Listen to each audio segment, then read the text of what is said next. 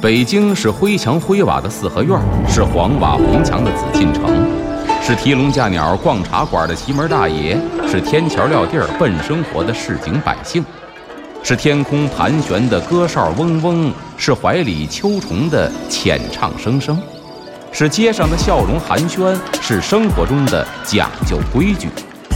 北京就是 FM 一零一点八，娱乐三里屯儿，阿龙说北京。据传说，北海的白塔镇海眼；据传说，北京曾是八臂哪吒城；据传说，北新桥的水井锁蛟龙；据传说，高粱赶水把命送；据传说，故宫的角楼是鲁班修。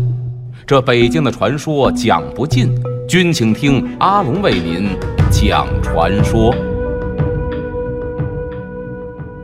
说完这个诗呢，下边咱们看下一个诗，叫做摩勘司。摩就是磨合的磨啊，勘呢就是这个勘察的那个勘。摩勘司，这摩勘司呢就是研究审定的意思。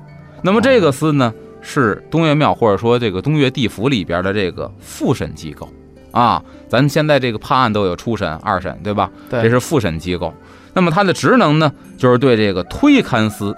所定的这个罪责的轻重，再核实一番。说人呢，到了阴曹地府受审判，初审是推勘司，你有多大罪，你有多大善啊？你要怎么怎么着，先给你定了一个，定完之后呢，再把它发到这个复审机构，就是这个，咱说摩勘司，然后呢，把这初审的一看，核实一番，以免发生什么呀冤假错案，殃及无辜。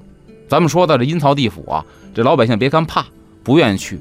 但是呢，他对这个地方是充满了一种信任的。当然，咱知道没有阴曹地府，但是古人呢，认为封建社会很多社会上不平等的事情，他只有借助于说到了阴曹地府，阎王爷一定是平等的，所以到这儿一定复审一下，千万别殃及无辜。而且老百姓认为呢，说人死后啊，这引路司，哎，刚才说了推这个摩堪司，后边说引路司，就是呢派这个使者啊来引路的。引路是干嘛？引魂儿啊，对吧？咱以前看这个。这个早年间出殡，这个孝子打幡那叫引魂幡，这引着魂去到什么地方，然后您生平行善的，把这魂呢就引到天堂去了，然后你就享受这个福报；你生平作恶的呢，引你魂就下地狱，然后自食其果。听很多老人讲这事儿很有意思，你知道吗？说人死了之后到底去哪儿了呢？去哪儿了？你摸他身体，他的温度。说这个人死之后啊，头先凉了，脚还是热的，坏了，这魂奔下走了。奔了阴曹地府了，啊！说人死之后，你摸他脚凉了，脑门子还是热的。好了，这魂从往上走了，他去了天堂了。很多老人有这种这所谓妈妈令啊这种说法啊，很有意思，跟大家说一说呢。咱们就当一个民俗的普及知识啊。然后说这个引魂司就是引着你上天堂或下地狱，体现的什么呢？就是古人的这个善恶终有报的这个思想。那咱说这个引路司和这个摩堪司。都得有神呢，这神是兄弟俩，一个叫方相，一叫方弼。相是那个王侯将相的相，嗯，弼呢就是那个孙悟空那弼马温那个弼，嗯，说这方相呢能够俩眼喷火，嗯，都有这个神奇之处嘛？说方弼呢是口吐火焰，俩人都是喷火的，喷的地儿不一样，一个眼睛喷，一个口喷，而且是啊，也是那个武王伐纣的时候，在伐纣的时候呢，俩人任这个开路先锋，这方向呢。就负责呀前期探路，开路先锋嘛。这方弼呢负责引路，后边引着大部队。这俩人呢说是骁勇善战。后来呢姜子牙封神，把这方向就封为了摩堪神，这个方弼呢就封为了引路神。啊，人们在祭祀他们的时候呢，都讲究先拜这个摩堪神，再拜这个引路神。还有什么呢？就有意思的，以前呢。说这个外出游玩游玩，像现在这天气啊，已经凉了，对吧？嗯，那西山都有红叶了，出去玩去。那会儿山不像现在还收门票，是公园没有野山，嗯，也不像现在有台阶指路牌没有。再包括以前出远门要翻山越岭，从北京去别的省，走之前都来这拜一拜。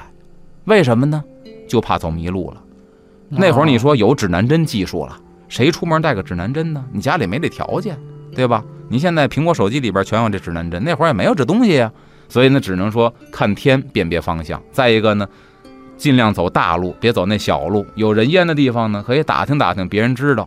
所以呢，为了以防不测，先来这个地方拜一拜，千万别迷了路。哎，这一点很重要。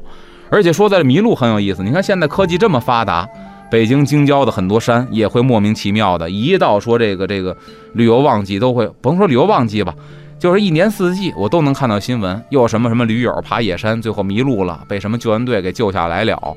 现在您看科技这么发达，依然有迷路的现象出现，所以这甭管是古是今，都是要注意的。而且说到迷路呢，我记得今年夏天看一新闻特别有意思，一个哥们儿啊跟家里边闹不和。想干嘛呢？就一心想到西藏出家去。嗯，结果哥们儿弄了一个迷失，他在四川黑竹沟自己人为的造了一起失踪事件。其实他没失踪，嗯，但是呢，家里人说看他去那儿了，知道他去那儿玩去了，就失联了。其实哥们自己把手机卡拔了，把这卡扔了，然后失联之后呢，就发出这个寻人启事。寻人启事现在网络啊都能看得见呢。有一个网友发现呢，我在拉萨看见他了。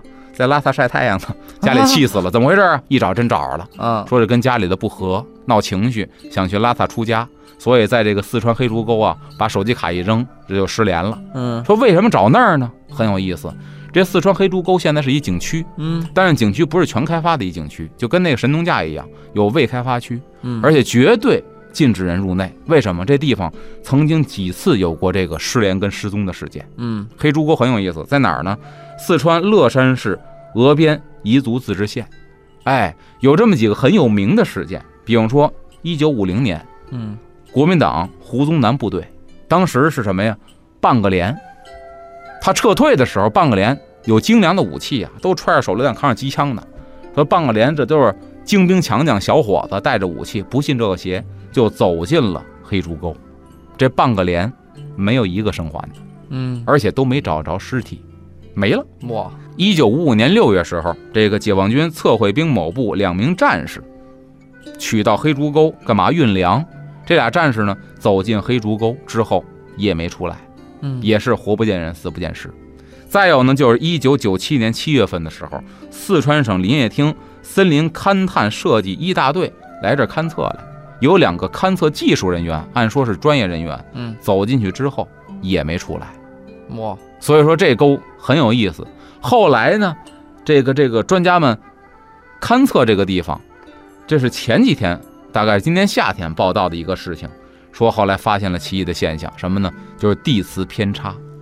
换句话说，你拿着指南针进去，可能真正的北跟南，跟你指南针在里边指示的方向要偏差有多少多少度的角，啊，所以你是绝对走不出来的。